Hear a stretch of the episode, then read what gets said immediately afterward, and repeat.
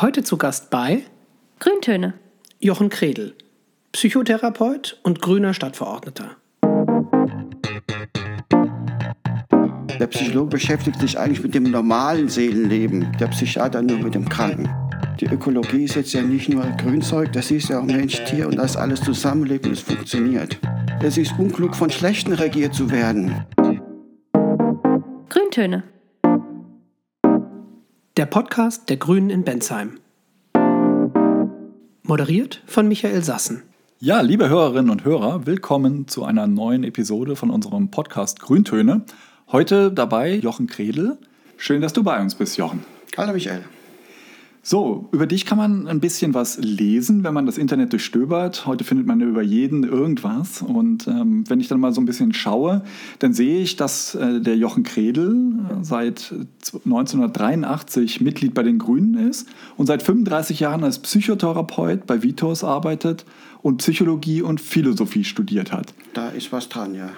Bei Psychologie, da werde ich ja immer gleich direkt hellhörig. Das ist ja immer ganz kritisch weil da denkt man immer direkt, Mensch, die gucken mir in den Kopf, da muss ich echt aufpassen, was ich sage. Ja, jetzt hast du dich schon verraten, ja. Hm.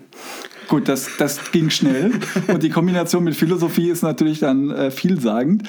Aber ist es tatsächlich so, als Psychologe nimmt man seine Mitmenschen denn auch in der Freizeit dann anders wahr? Nee, da wäre ich ja nicht für bezahlt, gell. Gut, okay, das kann man also durchaus trennen, ja? Ja.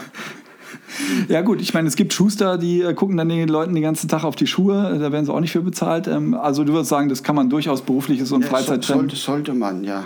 Du hast also schon noch Spaß an den Menschen, ja? Sollte man, ja.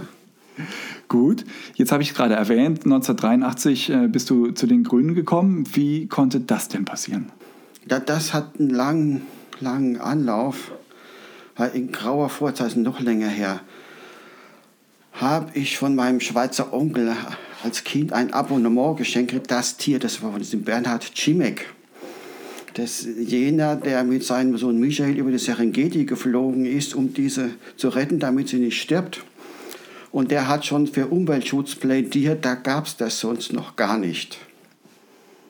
Insofern war äh, sozusagen die, die, die Natur zu schützen äh, schon ein Anliegen, einfach angelesen. Das ist die eine Seite.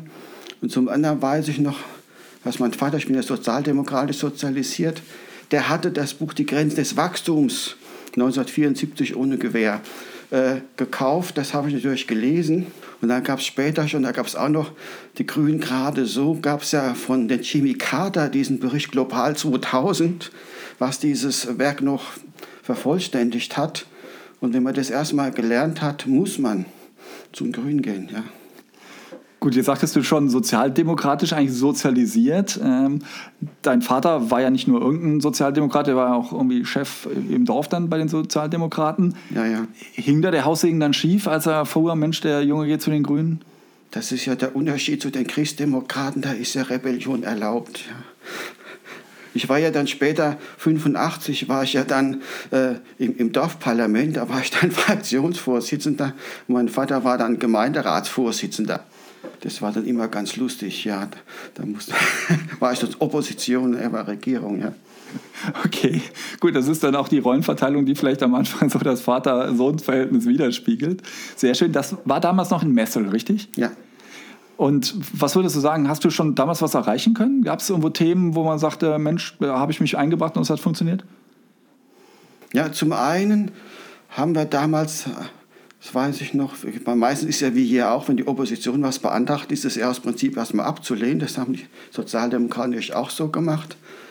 Aber einem ging es dann doch. Da haben wir einen Antrag gestellt, dass doch nicht nur den Opfern der Weltkriege und der Sozialen gedacht wird, der Soldaten gedacht wird, sondern eben auch der anderen, um einen Gedenkstein aufzustellen, dass äh, den Opfern des Faschismus und des Nationalsozialismus mit Namensnennung ein Gedenkstein aufgestellt wird.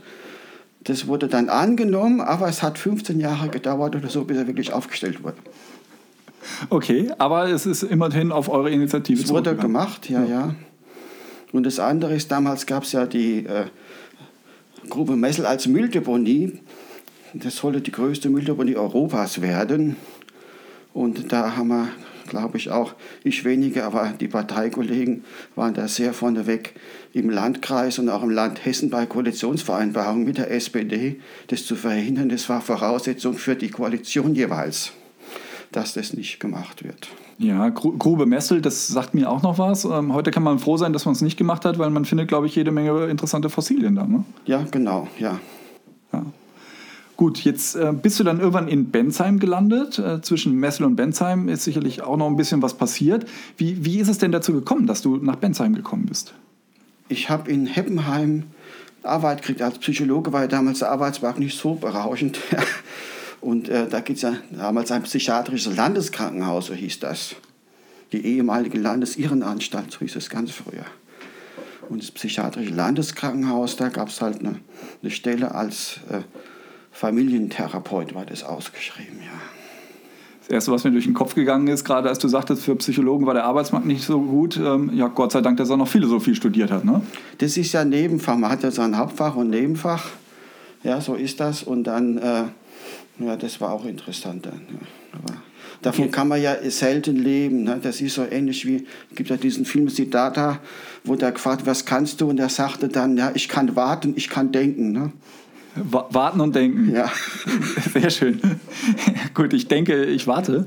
Ähm, ich warte, also bin ich, ja, genau. Ich warte, also bin ich, genau, um jetzt einfach mal alles durcheinander zu mischen.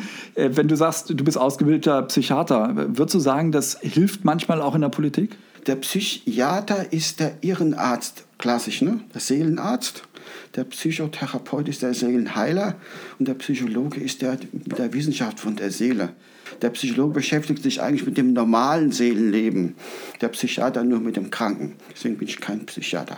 Okay, und was von den drei Dingen würde am meisten helfen in der Politik? Ja, der Therapeut, wenn er den einen systemischen Ansatz hat, weil man ja über das Individuum hinaus zu denken hat. Manches wird viel verständlicher, wenn man nicht nur sagt, er hat einen Duppe, sondern das gibt ja eigentlich von seiner Seite aus gesehen schon einen Sinn, was er so macht oder sie. Gut, das ist sehr löblich, dass du das deinen Mitmenschen unterstellst. Jetzt bist du ja schon relativ lange ähm, bei den Grünen und bist auch relativ lange schon im Stadtparlament. Und trotzdem sagst du, Mensch, ich möchte auch noch mal rein in die nächste Stadtverordnetenversammlung. Was, was treibt dich eigentlich nach all den Jahren, dass du sagst, Mensch, da habe ich immer noch Spaß dran? Na, das ist ja, eine, die alten Griechen haben ja schon gesagt, der Epikur war es, der da sagt, der Weise lebe zurückgezogen, weil er sonst wird er unglücklich. Ja? Das ist die eine Seite. Die anderen sagen aber, es ist unklug, von Schlechten regiert zu werden. Wer sich zurückzieht, wird von den anderen, wird regiert und fremdbestimmt. Deswegen sollte man bei der Wahl, so wie die Römer es auch gesagt haben, sich fürs Allgemeinwohl auch einsetzen und gucken, dass der Staat und der Ablauf funktioniert. Das ist also ein ethisches Prinzip, dass man nicht die anderen einfach machen lässt und hinterher meckert, sondern auch guckt, vielleicht selbst mitzumachen. Ja, sehr löblich. Also wenn das mehr tun würden, das erinnert mich immer so ein bisschen an die flapsige Aussage, äh, wenn der Klügere immer nachgibt, dann wird die Welt immer nur noch von Dummen regiert. Genau. Ge geht nach, in die Richtung. Ne? Und wer nach allen Seiten offen ist, ist nicht ganz dicht, genau. Ja, sehr schön. Ähm, du sitzt im Stadtparlament bei uns und äh, du stehst ja auch für bestimmte Themen. Was, was sind denn so die, deine Schwerpunkte? Na, außer der Ökologie ist das die soziale Gerechtigkeit. Das ist jetzt so aus der Anamnese her fast zwingend. Aber ich erlebe es ja auch im Beruf, wie oft die Leute, gerade denen, denen schlecht geht, seelisch, das auch damit bezahlen müssen, dass sie wirtschaftlich schlechter dran sind. Umgekehrt eine Unmenge Leute aus wirtschaftlichen Problemen und auch aus Druck auf der Arbeit seelisch krank werden. Und was noch verrückter ist, dass es immer mehr Menschen gibt, die eigentlich in führenden Positionen seelisch deshalb erkranken, weil sie gezwungen sind, Dinge zu machen, die sie eigentlich nicht tun dürfen, nach ihren Moralvorstellungen. Die sind dann gezwungen, sich wie ein Schwein zu benehmen und dann fühlen sie sich auch so, ne? dann werden sie krank. Okay, da könnte man jetzt laienhaft sagen, ja, dann soll er doch daraus ausbrechen, aber. Klar, naja, das, das Ausbrechen ist sowas, die werden halt dann seelisch krank. Ne? Ja. Okay, und ähm, du sagtest, Klimaschutz ist eins deiner Themen, wo du wirklich dahinter stehst. Und ähm, gibt es noch weitere Themen? Die Ökologie im weiteren Sinne. Es geht ja auch darum, dass man eben äh, jetzt den, die Stadt als, als, als Haushalt, als Gemeinschaft betrachtet. Das ist ja die, die Ökologie ist jetzt ja nicht nur Grünzeug, das ist ja auch Mensch, Tier und das alles zusammenlebt und es funktioniert. Und die Stadtgemeinschaft ist ja auch ein, ein Ökos, ein Haus, was zusammengehört. Das, Ja, das- das diese heißt Gemeinschaft, diese Gemeinschaft sozusagen hat sowohl den sozialen, zwischenmenschlichen Aspekt als auch den mit der Natur. Das wäre dann das, was man heute Ökologie nennt. Das ist schon verwandt. Also eine Verknüpfung eigentlich von Sozialem und Ökologie, das Genau. geht schon Hand in Hand. Genau. Jetzt lass uns mal so ein klein bisschen Wünsch dir was spielen. Wenn du ähm, sagst, du könntest mal für einen Tag sein, wer du möchtest. Ja, irgendein Politiker, ein Schauspieler, meinetwegen auch die Biene Meier. Was wäre das so und was würdest du dann gern machen an dem Tag? Also Biene Meier ist jetzt nicht so mein Traum.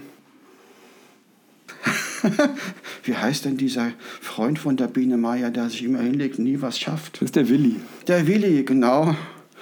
Also ein Tag Willi ist jetzt, hat auch was, aber äh, äh, man sieht ja bei der Biene Meier schon, das funktioniert nicht. Muss immer die Meier ran, ne, damit der, dem Willi passiert dann was. Also eine aktive Rolle wäre schon besser. Und äh, also wenn, wenn als einzelner Mensch am meisten Macht hat auf der Welt tatsächlich der Papst, weil er ja allmächtig ist, der könnte, wenn der wohl doch erste was machen. Präsident von Amerika ist eine super Rolle, aber wer das heute werden will, wird ja gleich erschossen, bevor man so weit ist. Ja, also wenn schon, ich glaube, am meisten Einfluss hätte man dann als russischer oder chinesischer Präsident, da hat man noch am meisten zu sagen. Ne? Ja, und, und häufig auch unwidersprochen. Äh, Eben, ja, ja, ne? dann sind alle still und dann, Ja. weil von all das her ist klar, die beste Regierungsform ist eigentlich das Königtum, wenn der König nur ein guter König ist. Das Problem ist, dass der ja nie immer gut ist und deswegen brauchen wir ja eine Kontrolle. Also am besten ist, man hat, äh, man- man ist nicht der Einzige, der dann da ist. Man bräuchte noch ein paar drumherum. Also du sagst, König, gut und schön, aber in der Demokratie fühle ich mich eigentlich auch ganz wohl. Ne? Nee, das Königtum führt ja ins Verderben. Weil ja der Einzelne dann keinen Widerspruch kriegt und denkt, er hat immer Recht und dann gibt es immer Verderben. Jetzt haben wir ja zum Glück eine Demokratie und wir, wir haben ein Parlament. Am 14.03. sind ja wieder äh, die Kommunalwahlen in Hessen. Was würdest du dir denn für Bensheim wünschen, was so in den nächsten fünf, sechs Jahren äh, auch durchs Parlament, aber vielleicht auch durch die Stadtgesellschaft hier vorwärts geht? Ja, zum einen wäre es ja mal schön, wenn dieser tolle Klimaschutzplan, den äh, die Grünen vor Jahren durchgesetzt haben, wenn das auch umgesetzt würde. Ja, dass tatsächlich die Stadt mit gutem Beispiel vorangeht und in ihren Gebäuden überall da, wo sie es halbwegs machen lässt, auch Photovoltaik und Wärmerückgewinnung und alles macht, was sich so gehört. Das könnte die Stadt machen. Man könnte in den ganzen Baugebieten, wenn da was neu gebaut wird, Vorgaben machen, dass man sich klimaneutral verhält. Verkehrswende ist völlig klar. Ne? Man, Radwege, dass man von, von Ost nach West und von Süd nach Nord fahren kann, ohne Angst haben, umgefahren zu werden, das wäre schon vordringend. Okay, wenn wir jetzt mal einen Blick über Bensheim hinauswerfen, sei es regional oder landesweit, meinetwegen auch europaweit oder weltweit, was wäre so ein Thema, wo du sagst, da würde ich gerne mal zwei, drei Worte drüber verlieren? Das ist äh, momentan mit dem Populismus und der sozialen Gerechtigkeit, diese Verknüpfung ist schon wichtig, weil sich jetzt ja gerade letzte Woche gezeigt hat, was aus Menschen wird, die sich abgehängt fühlen. Die bauen sich dann auf und sagen, wir sind die weisen Herrscher. Und wenn dann, wie die Clinton sagt, das sind die Deplorables, dann fühlen sie sich so demütig, dass sie erst recht dann radikalisieren. Und je, mehr man auf die dann herabblickt, desto radikaler werden sie. Aber eigentlich ist das eine Reaktion von denen, dass die ja tatsächlich abgehängt werden von diesen Neuzugängen. Wenn da jetzt von draußen die gebildeten und aktiven Flüchtlinge und Zuwanderer kommen, das ist ja eine Elite tatsächlich, die kommt. Und die bedrohen ja tatsächlich die Leute, die nicht so gut auf dem Markt aufgestellt sind, die immer weniger Geld kriegen.